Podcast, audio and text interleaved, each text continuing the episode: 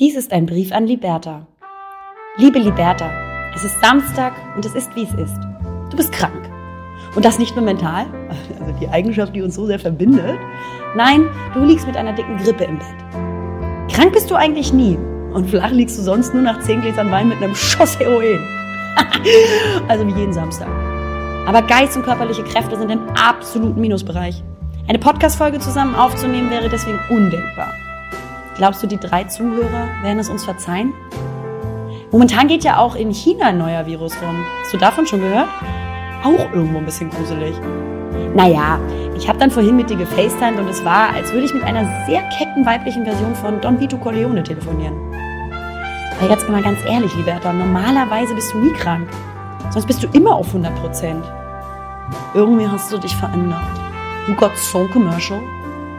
Ist es, weil ich jetzt in Köln lebe ich dir noch zwei Cent schuld? Ist es, weil ich dich damals nicht auf Instagram verlinkt habe oder deine Bilder zu selten kommentiere? Vermutlich ist der Grund aber der, dass wir letztes Wochenende zusammen auf einem Geburtstag waren und vier Personen der Party jetzt Grippe haben. ich bin natürlich keine davon. Ich hatte meine Hände nicht in der kommunalen Krabbelschüssel für den Chipsverzehr. Nein, mir geht's gut. Sehr gut sogar. Also ganz lieb, dass du da gerade so nachfragst, mein Schatz. Ich war just drei Tage in Paris für die Haute Couture Fashion Week bin gestern zurückgekommen und heute nach Hamburg geflogen. Naja, und weil ich eine so gute Freundin bin, sitze ich jetzt hier und nehme diesen gute Besserungsbrief auf, anstatt dich einfach persönlich zu besuchen. Es geht schließlich um unsere Followers. Also die Community will das, was passiert, Liberta. Ja? Und es geht hier auch ein bisschen um die nationale Sicherheit.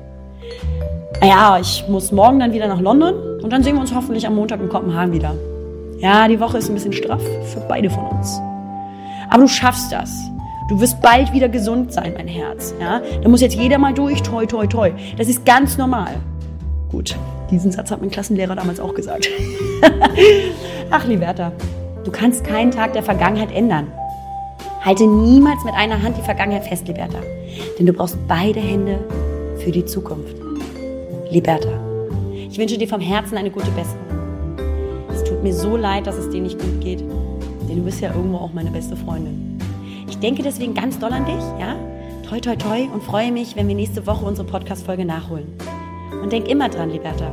Don't eat yellow snow. In ewiger Liebe, deine Lena.